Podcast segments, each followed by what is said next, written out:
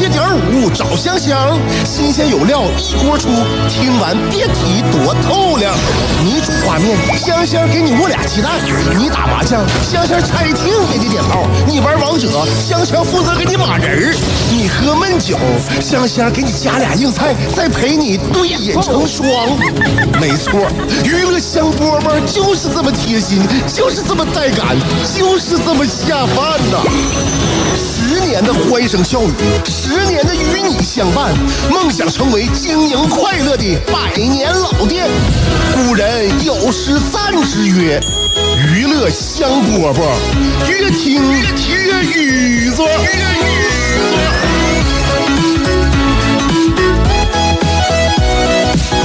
娱乐香饽饽节目开始了，我是香香，希望能够跟你成为朋友啊。就是，呃，好像呢，两个人之间能够成为朋友啊，这个我跟你讲，需要一种契机。你生活当中有没有那种就差一点的好朋友？什么叫差一点的好朋友？我给他起的名啊，就是说我生活当中就有一些啊，我很欣赏的一些朋友，我感觉冥冥当中呢，不也不也是，这是我个个人的一种感觉吧啊，我我我觉得他可能对我有也有一些好感。就是说认识之后呢，感觉特别投缘，可能见过一次面，那、感觉特别投缘，然后就就觉得哈，两个人的三观非常合，嗯，一在一起以后肯定能有很多话题，但是只可惜呢，就是现在目前为止啊，缺少一个让我们成为好朋友的契机啊，比如说一次私聊，差一顿饭。差一场电影，我感觉就是就是就就是就差这一点儿我们就能够很快的成为好朋友。我管这些朋友叫做差一点儿的好朋友。生活当中呢，你身边的朋友呢，就是成为你这个生生命当中温暖你的人，支撑你的人。但是还有一些差一点的好朋友，让你感觉呢，这个生命好好像还有很多前景，很多未来有盼头啊！我就对这些差一点的好朋友还是有一些希望的，就是这这就是我我每天都这么欣欣向荣的一个原因吧。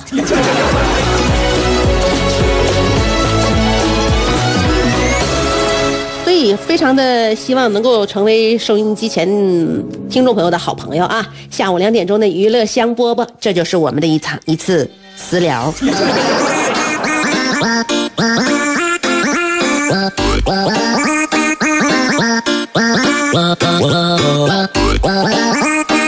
今天早晨呢，送我儿子上幼儿园的时候呢，老师看着我之后，给我表扬表扬我家儿子了，嗯，说那个这个猛子，猛子特别喜欢表白呀、上个星期五就抱着我就说，孙老师，我好喜欢你呀、说的我满脸通红。那在家也是这样吗？问我，我说是啊，这这是是现在我儿子就是就就是可可愿意表白了，嗯，咱家那小 Sophie 经常让他抱，就咱家那小狗嘛，咱小 Sophie 养的小狗，呃，经常让他抱着，那然后呢，就是说呢，小 Sophie 我喜欢你，嗯，出了幼儿园之后呢，我回家的路上，我一边开车我一边寻思，我这说话怎么这么不过脑子？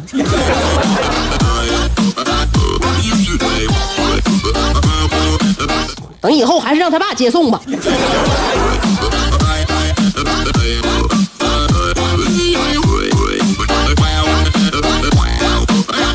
嗯，跟孩子在一起呢，他这是话题就多，因为孩子呀跟我们人大人不一样，大人呢都太按常理了，是吧？我们都在自己呢就是想好的既定正确的道路上，小心翼翼的往前走。那孩子不是，在孩子心目当中呢，这个没有什么大是大非，都是可以试探啊，都是可以这个尝试的，嗯。所以每天孩子给我们的这个这个事件呢，其实让我们嗯嗯就是眼前一亮啊，触目惊心。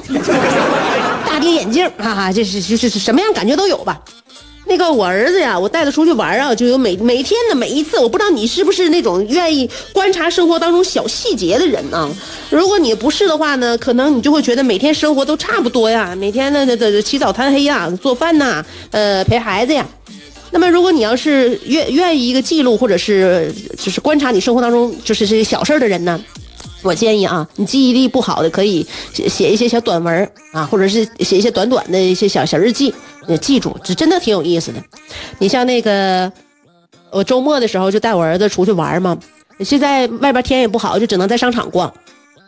冬天在商场逛啊，真是，哎，就就就就害怕那手里边东西呀越来越多，因为呢进商场之后，那衣服就开始都左脱右脱啊，脱三四件，帽子手套就往身上搭，你带着孩子就非常不方便。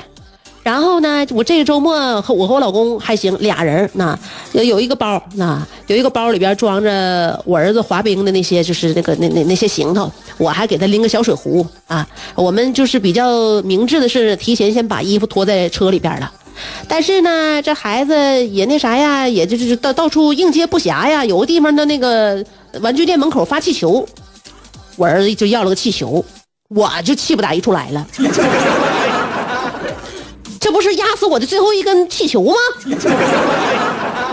我就对这种就是特别不便于携带，而且就是就是特别麻烦的这些东西，就是深恶痛绝，你知道吧？这不是又得占我一个手吗？一会儿孩子玩起来了，你说这气球他能搁手里边掐着吗？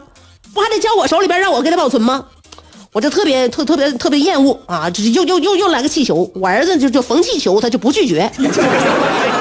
可愿意喜欢拿气球了，那家里边也是左一个气球右一个气球，那玩意儿占地方，拖地不好拖，扫地不好扫。后来我就跟孩子他爸在后边，就是一边走一边就捣鼓，孩子在前边玩嘛，嗯，我俩跟着他屁股后边，然后呢手里边拿着东西啊，就就就我就说你看着吧，你看着吧，这气球一会儿还得放到咱俩手里边。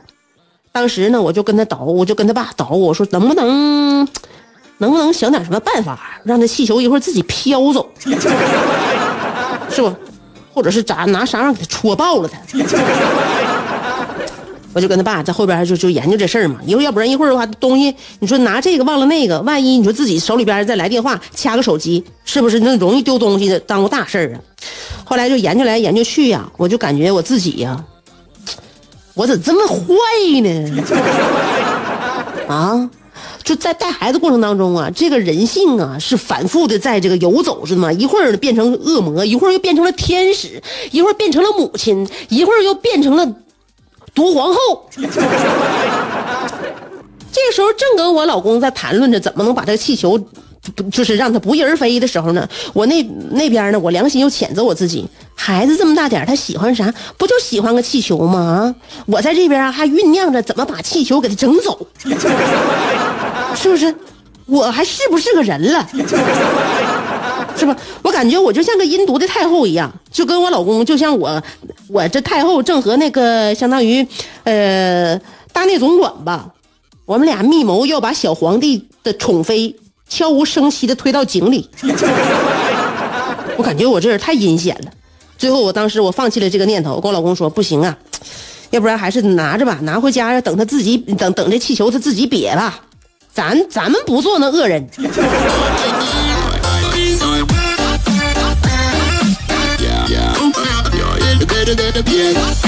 我老公，我老公最后说了，说从头到尾啊，我啥也没说啊，这都是你自己一个人的心理活动啊。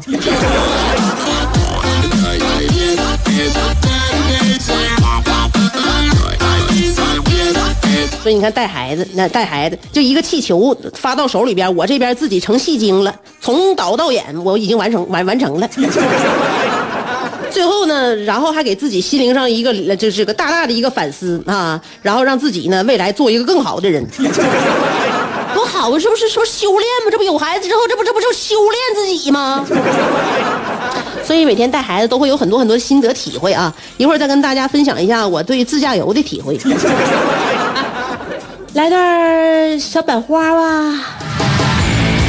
据热心听众反映，常听娱乐香饽饽的人，鸟枪换了炮，骑马又坐轿，巨力换宾利，酒足又饭饱，抱得美人归，招财又进宝，飞象能过河，自摸不点炮。不听娱乐香饽饽的人，就用一句话形容，那就是俩王四个二，他愣是没出去。娱乐香饽饽，欢迎继续收听。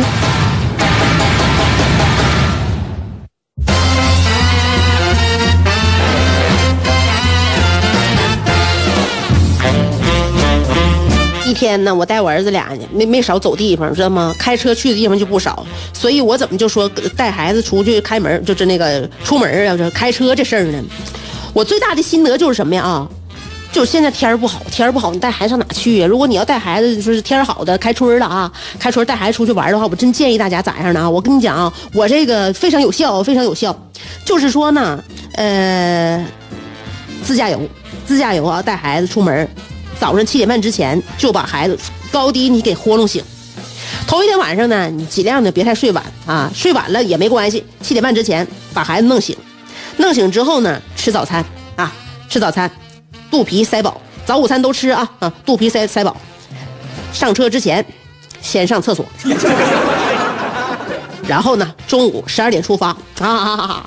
尽量中午开车就中午开车。那你出门嘛，尤其带孩子，不不不晚上开车啊，不晚。白天的是早上你再玩一玩是吧？中午开车，为什么中午开车呢？这个时间刚刚好，因为呢，像我儿子，那我儿子这么大年纪孩子呢，已经是幼儿园作息了。幼儿园作息呢，十二点半左右，他估计就能在车上睡着。那那如果呢，有两三个小时的左右的车程呢，那孩子如果在车上能睡的话，大家都非常轻松，是吧？所以呢，就在孩子没睡着之前呢，在车上做什么准备呢？那个可以放点音乐，那可以说话，可以唠嗑，啊，把这个车内的气氛呢搞得热闹的。这是我个人的那什么啊，我个人的习惯啊，而且很有很有效，我跟大家分享嘛。那个像这这个季节呢，那个风不要太不要太太太暖和，不要不要太热。但是呢，这个车里边稍微暖和点，孩子衣服就不用穿太多了，可以带一个小围脖啊。然后呢，跟那个孩子聊会天啊，呃，做会儿游戏是吧？啊，说都是说话那种游戏，不影响开车的啊。然后呢，听听音乐，听听歌，说说话，聊聊天，热热闹闹的。然后呢，这个时候，你开始让他看窗外的景色。哎，儿子，看，你看窗外外边树啊，你看那那马路啊，那，它这个景色，你你开车的这个速度，你在这个道上跑的速度起起码是匀速的嘛，基本上是匀速的。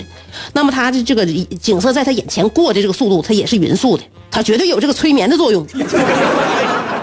啊，然后呢，就看窗外的景色。看窗外景色，跟之前那不热热闹闹，又又听歌，又说话，又做游戏的吗？突然之间，在他看窗外景色一段时间之后，就保持车里边就没有动静。大家别说话了啊，安静。哎，不出三五分钟，我就会从这个后视镜当中发现，他这个小脑袋瓜啊，就是看窗外景色的这个小脑袋瓜啊，逐渐开始面无表情，然后呢，眼神开始直愣愣的。神情开始发泥，逐渐逐渐的眼眼皮就有点沉了，甚至有点要翻白眼儿的感觉。妥了啊！这个时候我们不出意外的话，在两分钟之内就会昏昏欲睡。啊，已经昏昏欲睡了吧？这、就就就就就就、两分钟之内就就就就能打呼噜。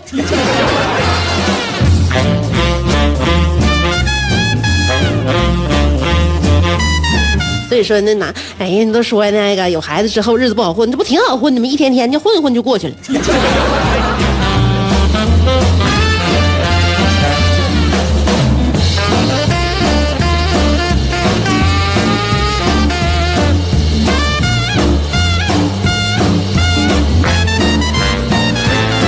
我饥肠辘辘的给大家主持今天这个节目，呃，中我今天中午没吃饭，因为呢头天。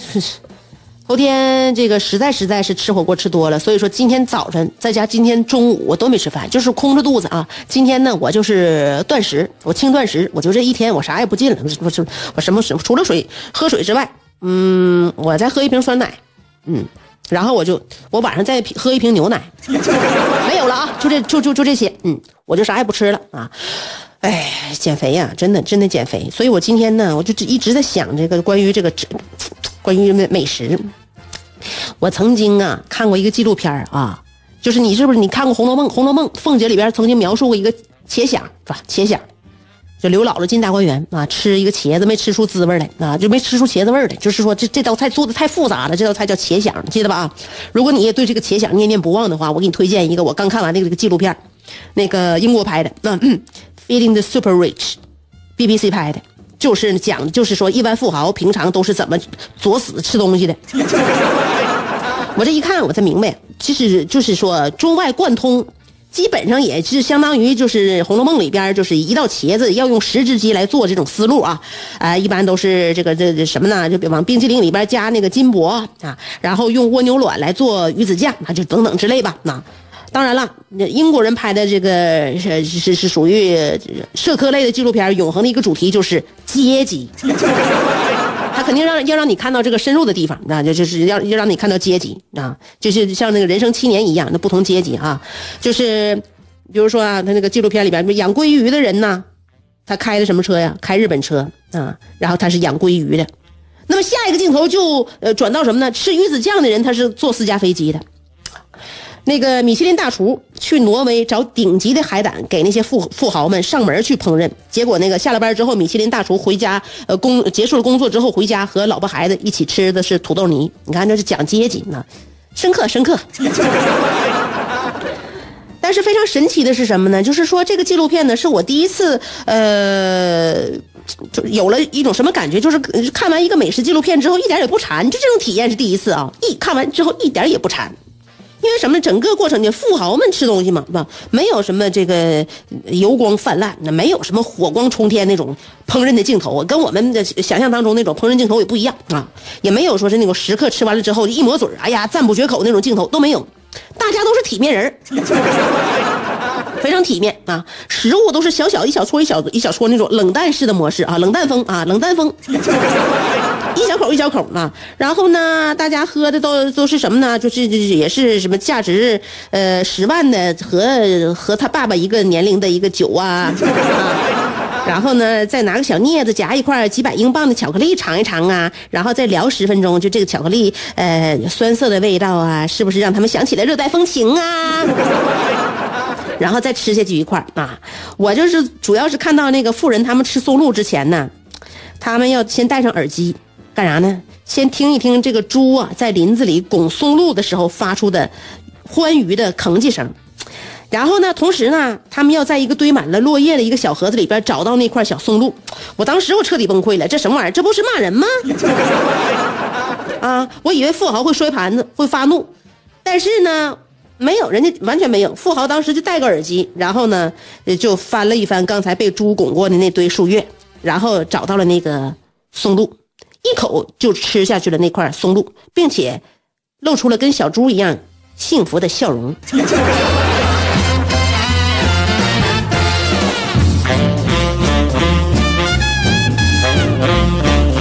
我特别喜欢看纪录片，不论什么样的纪录片，不论什么样的感受，我感觉首先就是长长见识。